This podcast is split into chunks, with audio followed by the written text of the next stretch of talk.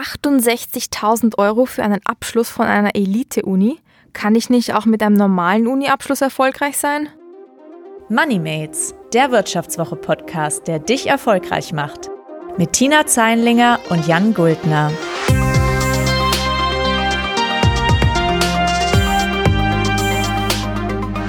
Herzlich willkommen zu MoneyMates. Wir sprechen hier über die Themen, die euer Konto und eure Karriere bereichern sollen.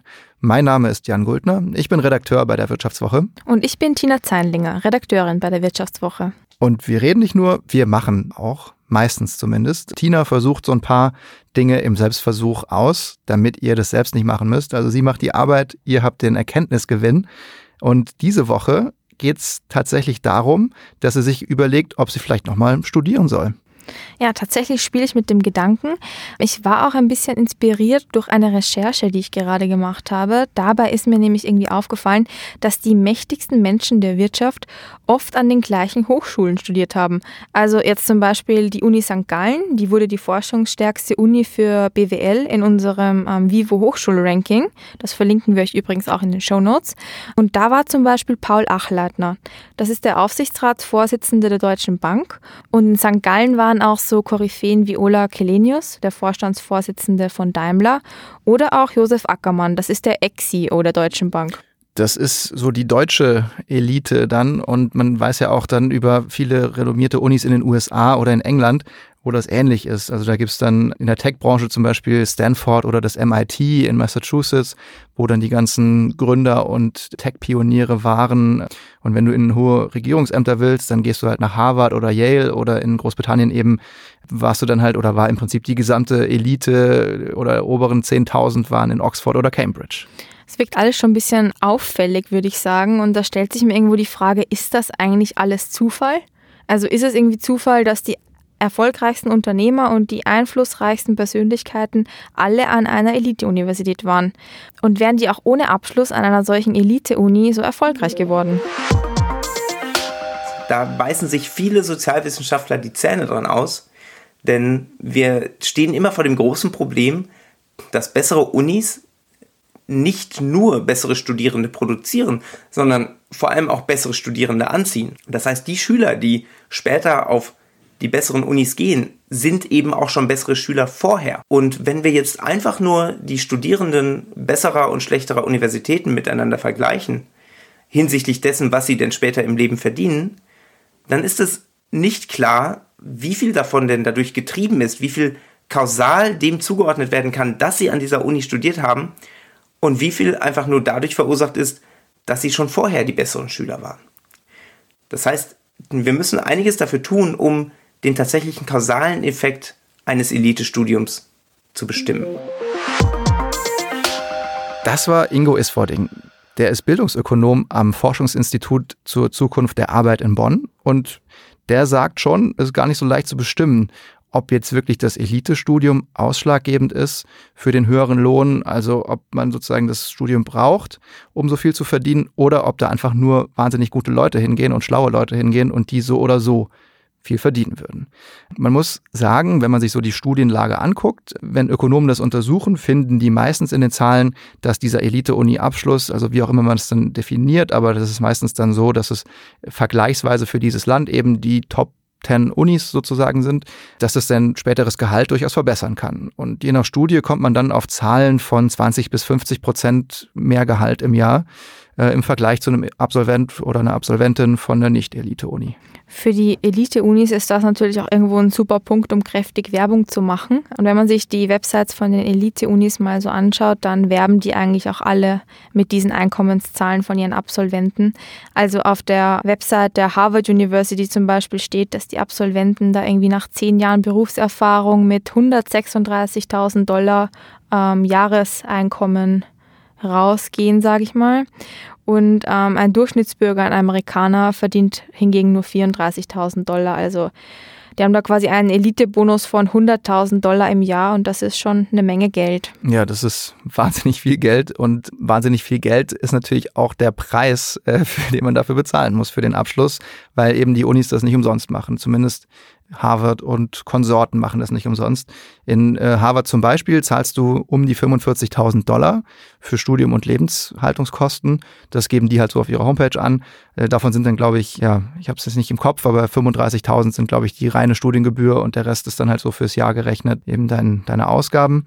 Und diesen, diesen potenziellen Gewinn durch höheres Einkommen stehen offensichtlich große Ausgaben entgegen. Und genau diese Kosten wollten wir jetzt einfach auch mal an deinem Beispiel, Tina, ausrechnen. Also wie dein persönliches Elitestudium dir nutzen könnte und was es kosten würde. Genau, und das Ganze haben wir für euch mal auf das Relevanteste heruntergebrochen, sage ich mal, sodass man mal ein erstes gutes Gefühl dafür bekommen kann, wie viel Geld man eigentlich in so ein Elitestudium reinstecken muss und was davon irgendwie nachher hoffentlich vielfach äh, multipliziert wieder rauskommt. Und in meinem Fall möchte ich also wissen, ob mir ein Volkswirtschaftsmaster an einer Elite-Uni einen wirklich so viel größeren Vorteil am Arbeitsmarkt später mal verschafft, dass es sich ähm, lohnt, dorthin zu gehen. Und konkret hast du dann welche Unis ausgesucht? Ich glaube die WU Wien, an der du den Bachelor gemacht hast, die Uni Köln und noch was aus dem angelsächsischen Raum. Genau, eine Uni in England, sozusagen meine Elite-Uni in diesem Vergleich, das wäre die LSE, ähm, die London School of Economics. Und das ist eine der renommiertesten Hochschulen für Wirtschafts- und Sozialwissenschaften eigentlich in ganz Europa. Und die lässt sich das natürlich auch fürstlich entlohnen. Wenn man den Master in VWL dort macht, äh, kann man das nachgucken. Das kostet umgerechnet in Euro 34.275 Euro im Jahr.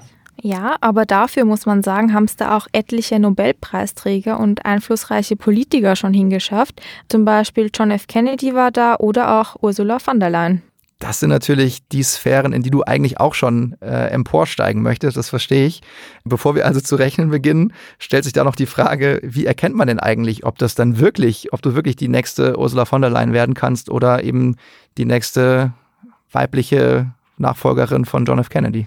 Ja, also wenn man sich da jetzt mal die Unis anschaut, dann gibt es da natürlich 100 verschiedene Rankings und bei allen kommt ungefähr ähm, dasselbe raus, würde ich sagen.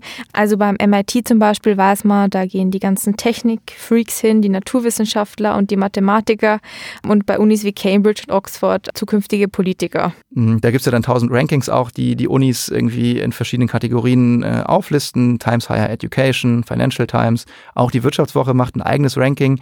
Zum Beispiel das, was du gerade ansprachst, wo es um die Forschungsqualität ging. Wir machen nochmal eins, wo es eher eher um die Perspektive der Arbeitgeber geht. Das können wir euch auch gerne verlinken, übrigens in den Show Notes, zumindest vom vergangenen Jahr. Und ähm, all, diese, all diese Kriterien, die da verrechnet werden und die da im Prinzip irgendwie betrachtet werden. Woher weiß ich denn eigentlich, was da für mich als Studierende relevant ist? Also was ist denn eigentlich, äh, ist es für mich entscheidend, wenn da gute Forscher sind oder ist es entscheidend, dass da viel Geld reinfließt? Ja, und die Antwort dazu, die kennt auch Ingo Isfording. Wenn wir jetzt hier aus Sicht der Studierenden uns das Ganze anschauen, dann spielen einige dieser Punkte eine deutlich geringere Rolle als andere. Denn was schert es mich als Student, ob mein Professor denn jede zweite Woche in der FAZ ein Interview gibt oder inwieweit er Drittmittel für seine Forschung akquirieren kann. Denn das, was mich doch eigentlich interessiert, ist, wie gut ist die Lehre? Wie gut verbessere ich mich durch ein Studium an dieser Uni? Und ich denke, dass die, viele Studierende halt vor allem darauf aus sind, durch ihr Studium ein, später einen, einen Vorteil im Arbeitsmarkt zu erlangen. Also ich finde, Ingo Isfording hat da einen ziemlich spannenden Punkt genannt, nämlich, dass man sich als Student jetzt vielleicht nicht übermäßig von starker Forschung beeindrucken lassen sollte. Es kann natürlich für jemanden, der mal später an der Uni bleiben möchte, vielleicht eine Doktorarbeit da schreiben mag oder seinen PhD da machen mag, durchaus ähm, interessant sein, mit starken Forschern zusammenzuarbeiten. Aber die Frage ist ja da auch irgendwo, inwieweit man dann als Student wirklich Zugang zu diesen Menschen hat oder ob man da einfach nur Dozenten hat, die teilweise gar nicht die Forscher sind und die Dozenten, die forschen, dann irgendwie gar nicht ansprechbar sind für einen. Also das aus eigener Erfahrung kann ich das auch nur bestätigen, dass so die in meinem Bachelor VWL Studium war es dann auch so, dass es dann immer hieß, ja, wir haben aber hier doch die coolen Profs, die irgendwie tausend Preise gewinnen und was die dann oft machen von diesen Preisgeldern ist sich einen Privatdozent kaufen, der dann ihre Vorlesungen äh, hält und man die Leute dann einfach wirklich nie sieht. Also das ist durchaus ein valider Punkt. Wenn man sich andere Punkte auch noch äh, anschauen möchte, also oder andere Kriterien für gute Unis, dann gehen wir jetzt mal ins Reich der tollen Abkürzungen, denn es gibt nämlich so schöne Siegel die äh, zumindest bei Wirtschaftsunis relativ bekannt sind, äh, auf die man dann achten kann. Das ist zum einen wäre das die AACSB, das ist die Association to Advanced Collegiate Schools of Business. Um Gottes Willen, das klingt kompliziert. Es wird noch besser.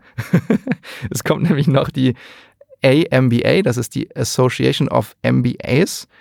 Und dann gibt es auch noch EQUIS, das ist dann die European Quality Improvement System. Jetzt, wo du das so schön ähm, aufschlüsselst, wird mir auch endlich klar, warum meine Uni, also die Wirtschaftsuniversität Wien, in meinem Bachelorstudium ähm, gefühlt auf alle Folien, Folder und ich glaube sogar auf den Menüplan in der Mensa diese drei Siegel abgedruckt hat. Ja, das nennt sich dann äh, Triple Crown. Das ist natürlich auch wieder toller BWL-Sprech eigentlich. Da wird dann alles nochmal zur Marke gemacht. Ich weiß jetzt nicht, ob das Mensa-Essen dann auch drei Sterne hatte, aber zumindest die. Nee, leider nicht. Zumindest die Unis hatten dann die drei Krönchen und können sich damit schmücken. Ich glaube jetzt in, in deinem Fall in der Auswahl äh, dann eben die WU Wien hat's tatsächlich, ne? Die LSE hat's auch.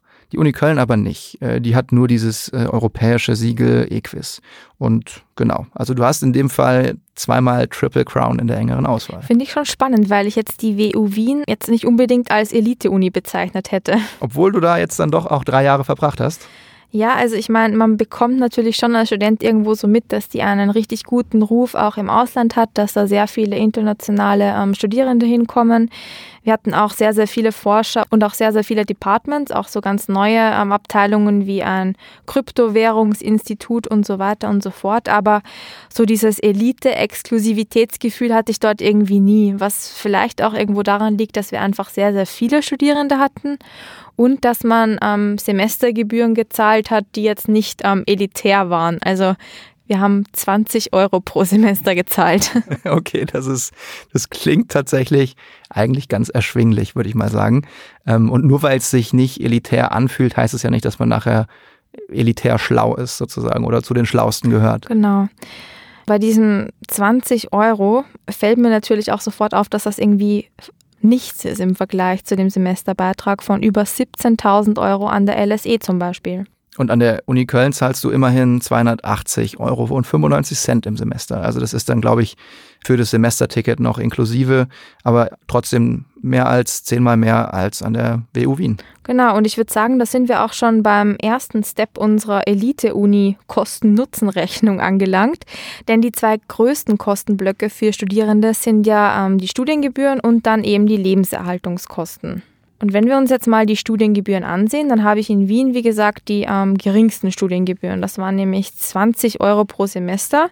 Mit dem Öffi-Ticket wären das dann zwar um die 80 Euro, aber das sind dann immer noch ähm, deutlich weniger Kosten, die ich habe als in Köln und auch nochmal deutlich weniger als in London. Das, das Ding ist ja, glaube ich, also dass man sagen muss, irgendwie 20 Euro ist ja im Prinzip fast gar nichts. 200 Euro ist was, was man sich, glaube ich, auch mit einem Gehalt, irgendwie Studijob, Nebenjob auch noch erschwinglich. Äh, das kann man sich ja leisten.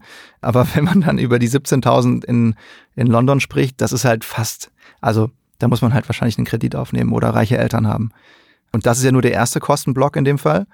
Der zweite ist ja dann auch tatsächlich einfach, was man so braucht, um zu leben. Also Wohnung, Essen und vielleicht noch irgendwie weiß ich nicht, Mobilität, wie auch immer man das nennen will. Ne? Fahrrad fahren, U-Bahn fahren, S-Bahn fahren. Da sieht es halt auch eher danach aus, dass London so ziemlich das teuerste Pflaster von meinen drei Unis ist. Denn London ist teuer und weit weg. In Wien könnte ich hingegen wieder um, zu Hause einziehen. Mhm. Da würde ich mir dann quasi meine gesamten Lebenserhaltungskosten sparen, nämlich die Miete, ähm, auch wahrscheinlich, hoffe ich zumindest, ähm, die Ausgaben fürs Essen, falls meine Mama weiterhin für mich kocht oder meine Familie den Kühlschrank äh, mit mir teilt. In Köln hingegen müsste ich ähm, mir ja eine eigene Wohnung leisten, was ich allerdings hier in Düsseldorf ja auch schon mache. Also das ist auch erschwinglich, wenn man, wie gesagt, einen ähm, Nebenjob hat oder ähnliches. Äh, in London hingegen müsste ich mir auch eine Wohnung zahlen, die wahrscheinlich um einiges teurer ist als in Köln. Ja, davon kannst du, glaube ich, ausgehen. Das ist ja wahrscheinlich eine der teuersten Städte der Welt äh, vermutlich. Und ich meine, das, das Pfund ist jetzt zwar nicht mehr ganz so stark, aber es ist trotzdem noch alles sehr teuer dort. Ähm, also Lebenshaltung ist dort sicherlich extrem im Vergleich zu hier. Genau, und um das Ganze mal äh, in Zahlen zu packen, haben wir uns die Lebenserhaltungskosten auch mal ein bisschen rausgesucht, die es da in diesen unterschiedlichen Städten gibt. Am billigsten wäre da tatsächlich Köln. Da sind die Lebenserhaltungskosten mit 832 Euro pro Monat angegeben. Also da steht zumindest so auf der Website der Uni Köln. In Wien wären das ähm, rund 900 Euro. In London hingegen müsste man mit ca. 1200 Euro rechnen. Gut, also offensichtlich muss man jetzt kein VWL-Studium an der Elite-Uni gemacht haben, um zu erkennen, dass Köln hier jetzt dann halt ein bisschen billiger ist. Wien wahrscheinlich am Ende die geringsten Kosten hätte, wenn du tatsächlich, äh, müsstest du vorher nochmal fragen, vielleicht zu Hause einziehen und, und äh, leben und essen dürftest. Äh, und London offensichtlich das teuerste. In Köln wären das für zwei Jahre, die mein Master dauert und die ich für das Leben dort zahlen muss, etwa 21.000 Euro. In Wien wären das mit eigener Wohnung 21.680 Euro, also knapp ja, 700 Euro mehr als in Köln. Zumindest dann, wenn ich eine eigene Wohnung beziehe. Und in London wäre es das mit Abstand am teuersten. Da müsste ich nämlich ganze 96.800 Euro hinblättern für Master und Leben. Das ist schon jede Menge Geld. Und jetzt haben wir mal die Kostenseite uns auch angeschaut. Ist ja ganz interessant zu wissen. Aber das ist ja nur die Hälfte der Kalkulation eigentlich. Also wir wissen jetzt, was du zahlen müsstest, aber wir wissen nicht, was am Ende deine Rendite dieser Investition sein soll. Wie steht es denn also darum? Hast du da auch Zahlen zu? Genau, also wenn man sich jetzt mal die rein monetäre Seite anschaut, also das Einkommen, das dann nach so einem Elite-Abschluss rumkommt, anschaut, dann gibt es da sehr, sehr unterschiedliche Angaben natürlich. Aber wenn man auf die Websites der Uni geht, dann sieht man, dass es in Köln anscheinend das geringste Absolventengehalt gibt, ähm, nämlich 38.000 Euro pro Jahr für einen fertigen Volkswirten. Dann kommt Wien mit 48.000 Euro pro Jahr, also schon mal 10.000 Euro mehr. Und wenig überraschend erwartet natürlich die LSE-Volkswirte das höchste Gehalt. Ähm, die bekommen nämlich 60.600 Euro im Jahr. Mhm. Das sind dann alles äh, Durchschnittswerte, also es gibt Abweichungen nach oben und nach unten in dem Fall, ne? Genau, sogar ziemlich krasse. Also da ging es teilweise hoch bis über 100.000 Euro. Und ist es dann immer in dem Jahr nach dem Abschluss? Ähm, genau, das ist das Einstiegsgehalt tatsächlich. Mhm. Natürlich nach zehn Jahren im Berufs-, also zehn Jahren im Job geht es dann steil nach oben. Mhm. Ja, also nach dem Rechenschema, also wenn man das jetzt mal ganz einfach mit einem Taschenrechner sich ausrechnet dann und überlegt, wann hast du eigentlich deine Investition wieder raus? Also wann hat sich das Studium amortisiert? Dann würden wir darauf kommen, dass man in zwei Jahren im Job mehr als die Ausgaben deiner Ausbildung an der LSE wieder drin sind. Und sogar noch ein kleiner Gewinn, oder? Ja, genau. 20.000 Euro hätte ich sogar an Gewinn übrig, obwohl ja eigentlich das Studium an der LSE ziemlich viel Geld kostet. Also ich hätte mir nicht gedacht, dass es eigentlich nur zwei Jahre dauert, bis ich meine Studiengebühren und Lebenserhaltungskosten wieder reingespielt habe. Mhm. Vorausgesetzt natürlich, ich finde gleich einen Job. Ja, aber ich glaube, da hilft auch dann das Netzwerk der LSE dir bestimmt weiter. Genau, und ganz ähnlich sieht das eigentlich aus in Wien und in Köln. Da hätte ich die Kosten für mein Studium schon nach dem ersten Jahr wieder drinnen und auch dort hätte ich einen Gewinn übrig, auch so um die 20.000 Euro. Und wenn man das dann aufs Erwerbsleben hochrechnet, dann ist es ja eigentlich schon so, dass sobald man die Ausbildungskosten sozusagen mit seinem Einkommen Einkommen abbezahlt hat, dass man da mit einem LSE-Studium ähm, deutlich, deutlich mehr Einkommen erzielt als mit einem Abschluss von einer normalen Uni. Obwohl natürlich jetzt die WU Wien und die Uni Köln beide protestieren würden, wenn du die als 0815 Unis hinstellst. Das stimmt natürlich. Vor allem, weil ja auch die WU Wien die Triple Crown hat. Und was ich mich jetzt dabei frage, also es sind ja beeindruckende Zahlen eigentlich, warum ist das eigentlich so? Also warum, ich habe in Köln studiert tatsächlich und du in Wien. Das heißt also, allein dadurch haben wir jetzt schon einen Ankommensunterschied hier. Und wenn du jetzt noch zur LSE gehst, dann wirst du mich komplett abhängen eigentlich. Ne? Ich, ich, ich frage mich ja jetzt, äh, woher kommt es eigentlich? Also ist es, äh, sind einfach da super schlaue Leute? Ist es, weil da krasse, krasses Lehrpersonal ist? Lernst du da einfach krasse Leute kennen? Also was ist sozusagen der, der Punkt, der dich halt am Ende irgendwie so viel wertvoller für Arbeitgeber auch macht. Nur um das Ganze nochmal irgendwie in Zahlen zu fassen, ich bin dann tatsächlich über 30 Jahre hochgerechnet insgesamt um 600.000 Euro wertvoller als du, Jan, oh wenn ich noch an die LSE gehe. ja, vielleicht kannst du mir dann in 30 Jahren ein bisschen was abgeben. Genau, das werde ich auf jeden Fall tun. naja, und auf wie schon gesagt, wir wollen natürlich auch irgendwie wissen, woher kommt dieser Einkommenseffekt? Ist es jetzt wirklich nur dieses eine Wort auf dem Lebenslauf? Wie kann dieses eine Wort LSE im Vergleich zu Uni Köln oder WU Wien so einen krassen Einkommensunterschied ausmachen? Und das haben wir auch nochmal den Ingo Isfording gefragt. Wir können hier über verschiedene mögliche Wegkanäle diskutieren. Es können bessere Lehrkräfte sein, es kann eine bessere Ausstattung sein. Es mag sein, dass Elite-Universitäten anspruchsvollere Lehrinhalte lehren. Es kann aber auch sein, dass es hier tatsächlich einfach um die Mitstudenten geht. Im Schnitt werden die Studenten an dieser Universität aus äh, möglicherweise besseren Haushalten stammen. Sie bringen bessere elterliche Netzwerke mit. Sie ermöglichen einem Studierenden einfach eine, eine bessere Vernetzung unterhalb der, der Peers, der Mitstudenten. Und all dies sind Wirkkanäle, die wir nur schwerlich auseinander dividieren können. Also zusammengefasst kann man irgendwie nicht so hundertprozentig sagen, was jetzt wirklich den Einkommensunterschied ausmacht. Genau, also es ist so ein, ein Mischmasch, würde ich mal sagen. Und neben all diesen, neben diesem bunten Mix, diesem Potpourri an positiven Effekten, das da äh, resultiert, äh, gibt es tatsächlich noch einen anderen Faktor, der laut Ingo Isfording dazu führt, dass Elite-Uni-Absolventen später besser bezahlt werden. Und der ist eigentlich ziemlich trivial. Was wir natürlich auch nicht vergessen dürfen, ist, dass ein Studium an einer Elite-Universität in gewisser Weise auch ein Signal ist. Ein Signal an den späteren Arbeitgeber, mit dem ein, ein fähiger Student auch einfach seine Fähigkeit in den Arbeitsmarkt signalisieren kann. Also in dem Fall müssen wir gar nicht davon ausgehen, dass eine Elite-Universität tatsächlich zu einer Verbesserung der Fähigkeiten führt, sondern sie dient in gewisser Weise einfach als ein Stempel, den der Student auf die Stirn bekommt ich habe es nach Harvard geschafft, ich bin ein fähiger Student, ich bin eine fähige Studentin, bitte stellt mich ein. Puh, also ich muss sagen, 68.000 Euro für einen LSE-Stempel ist schon irgendwie ein bisschen sehr viel Geld. Aber wie viel Wert legen Arbeitgeber eigentlich wirklich auf solche Stempel? Also ich kann jetzt natürlich das Ganze nicht für alle Fachgebiete beurteilen, auch nicht für Mathematiker oder Naturwissenschaftler oder so. Aber ich wollte das ganze ähm, theoretische Gerede, das wir jetzt hatten, auch ein bisschen mal untermauern und habe mich dafür im Arbeitgeberlager mal umgehört und ähm, zwar mal so interessante Arbeitgeber für Volkswirte befragt, was die eigentlich von Eliteabschlüssen halten. Und dazu habe ich zuerst mal bei der Quirin Bank ähm, angerufen und zwar beim Chefvolkswirt Philipp Dobert. An ihm müssen angehende Volkswirte nämlich vorbei im Bewerbungsprozess und äh, mit ihm spricht man dann auch. Und ja, was er von Elite-Unis im Lebenslauf hält, das hört ihr jetzt. Gerade als Ökonom bin ich in diesem Punkt ehrlich gesagt äh, ziemlich skeptisch. Denn es ist ja so, wer an einer sogenannten Elite-Uni studiert, meist ja eine private Einrichtung, der bezahlt für eine Dienstleistung.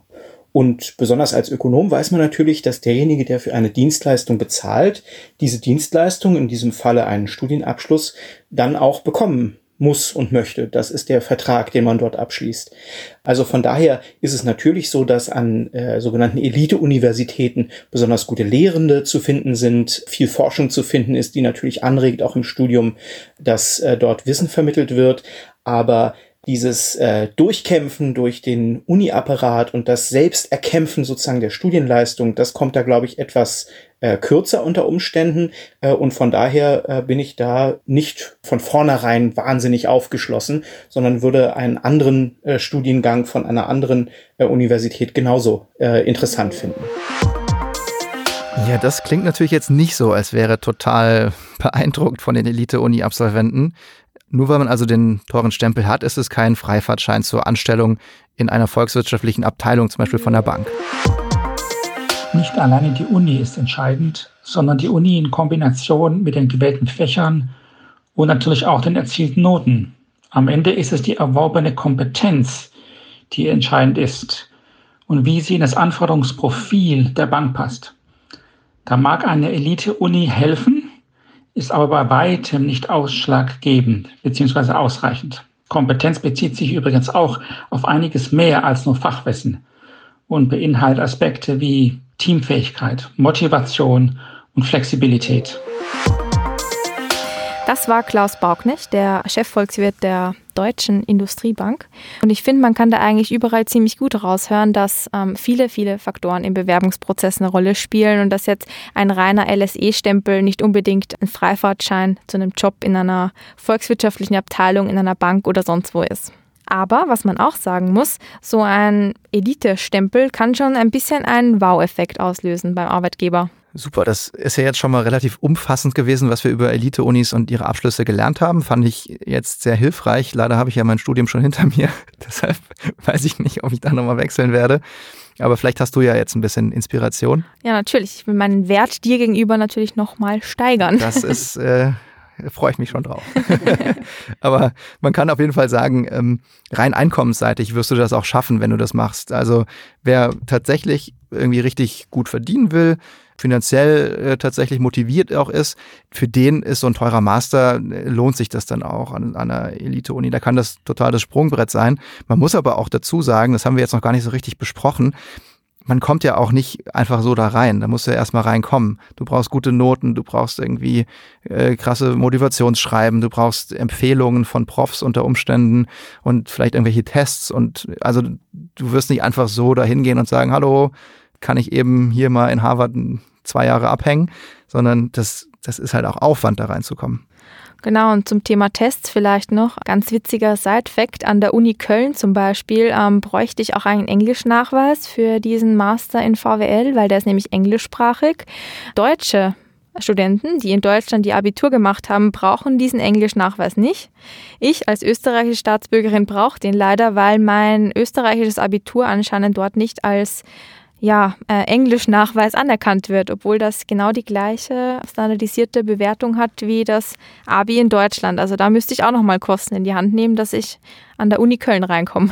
Aber Deutschnachweis brauchtest du nicht. Nee, zum Glück nicht. Ich bräuchte nur eine amtliche Beglaubigung meines Zeugnisses. Sehr gut.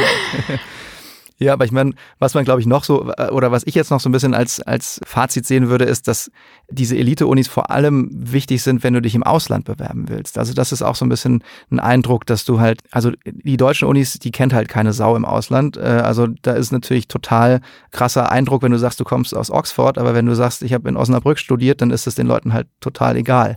Äh, also wenn du bei einer internationalen Organisation oder einem großen Konzern in einem anderen Land anfangen willst, dann ist es natürlich cool, so eine, so eine, so eine Hausnummer einfach zu haben und diesen Stempel. Aber wenn du einfach in Deutschland in einem normalen Unternehmen anfangen willst, dann reicht das auch total. Ja, dann hast du ja an jeder normalen deutschen Uni auch eine sehr gute Ausbildung. Ja, genau. Ich glaube, ich möchte vorerst eigentlich gern mal in Deutschland bleiben. Ich bin ja erst umgezogen, mehr oder weniger, und Deswegen mache ich vielleicht ja in Köln noch einen Master. Zurück nach Wien verschlägt es mich, glaube ich, jetzt mal äh, vorerst noch nicht. Äh, nach London auch nicht. Ich muss mich jetzt mal ein bisschen in Deutschland setteln, auch Deutsch lernen. Auf jeden Fall, ich glaube vor allem, dass mich als Journalistin jetzt ein LSE-Studium nicht so viel weiterbringen mehr würde. Da zählt ja vor allem eher so ein bisschen die praktische Erfahrung im Job und da hilft es mir jetzt nicht sonderlich viel, mit irgendwelchen Top-Ökonomen in London an irgendwelchen Analysen herumzubasteln. Deswegen verzichte ich vorerst mal auf den Elite-Stempel und lasse mir dadurch wahrscheinlich auch ähm, ja, ein höheres Einkommen entgehen. Das stimmt, aber du kannst natürlich, das vielleicht noch ein letzter Tipp, dir tatsächlich auch ein paar kleinere Elite-Stempelchen äh, schnappen. Du musst nicht den ganz großen kriegen. Und wie das geht, das verrät uns nochmal Ingo Isfording vom ITSA in Bonn. Viele große amerikanische Ivy League-Universitäten bieten ihre Kurse inzwischen für deutlichst geringere Gebühren, als, es sie, als sie für ein Präsenzstudium verlangen, auch online an. Wenn also der Einkommenseffekt einer Elite-Universität nur über die anspruchsvolleren Lehrinhalte produziert wird, dann mag es eine Alternative sein, diese Kurse eben außerhalb eines Präsenzstudiums online zu besuchen. Bessere Lehrkräfte und bessere Ausstattung sind nicht ausschließlich den Elite-Universitäten vorbehalten, sondern diese findet man sicherlich auch an, an niedriger gerankten Universitäten. Wie jede Woche gibt es natürlich zum Schluss jetzt noch unsere Börsenboomer. Diese Woche, so kurz vorm Jahreswechsel, haben wir jetzt zwar keine direkten Aktientipps mehr für euch und Anlagetipps, aber unser Börsenprofi Frank Doll, der ist Redakteur im Geldressort der Wirtschaftswoche, der äh, wird nochmal rückblickend auf das Jahr 2020 schauen und euch erzählen, was seine größten Lektionen im Jahr 2020 für ihn an der Börse waren. Das erste Highlight, das war der Wirecard-Skandal. Ich hätte nie geglaubt, dass so eine Nummer es bis in den DAX äh, schafft und, und dann auch da zwei, drei Jahre bleibt. Wobei die, die, die Gerüchte, die gibt es eigentlich schon, seit es das Unternehmen gibt, als Zahlungsabwickler für Pornoseiten mit irgendwelchen Boxpromotern, die dann mal im Büro auftauchten. Das war eigentlich das besondere Highlight. Das gibt aber, glaube ich, nur in, in Deutschland in der Form. Das zweite Highlight war natürlich der, der Einbruch vom März, April an der Börse. Äh, so schnell konnte man teilweise nicht schauen. Da ging es an einigen Tagen so in 10% Schüben nach unten. Äh, die Lehre, die man daraus ziehen muss, wer sie noch nicht gezogen hat, man muss immer ein bisschen Liquiditätsreserve haben, auch in einer Hosse, weil ein Crash und ein Crash in einem eigentlich primären Aufwärtstrend, primärer Aufwärtstrend halt, das heißt halt ein langfristiger Aufwärtstrend, sind in der Regel Kaufgelegenheiten. Wie wir es dieses Jahr gesehen haben, ist es ähnlich wie 1987. Das ist nach wenigen Monaten sind die Verluste wieder aufgeholt. Wer aber jetzt voll investiert in den Crash geht oder vielleicht sogar auf Kredit im Aktienmarkt ist, der hat ein Problem und das ist ein psychologisches Problem. Weil man kann diese vielen roten Zahlen, die auf einmal im Depot auftauchen, die kann keiner ertragen haben wir noch ein drittes Highlight. Ja, das man war natürlich auch, jeder war gefangen von der Situation. Obwohl ich, ich mache das ja schon ein paar Jahre und ich habe die Finanzkrise miterlebt. Äh, aber es ist natürlich immer wieder, ich finde es eigentlich aufregend, wenn man so sieht, wie auf einmal über Nacht auf einmal alles anscheinend zusammenbricht. Und ein schlauer Mann, Alphonse Cortes hat, heißt der, der hat gesagt, man sollte sich an so, in so Zeiten einfach in den Keller einschließen und nicht nach draußen gucken weil dann verliert man die Rationalität nicht. Ja, und dann, was so weitergeht, wie es zu Ende geht, es wird schlimm zu Ende gehen, nur wir und keiner weiß wann. Und deshalb, wir können jetzt alle aus dem Fenster springen, aber es bringt nichts, wir müssen halt weitermachen und es bieten sich wahrscheinlich auch im nächsten Jahr wieder gute Chancen an der Börse. Und das war's für heute von den Moneymates. Ich sage vielen Dank fürs Zuhören und bis zum nächsten Mal. Und ich sag Servus, Pfitti und Baba. Das war Moneymates, der Wirtschaftswoche-Podcast, der dich erfolgreich macht. Mit Tina Zeinlinger und Jan Guldner. Produziert von Anna Hönscheid.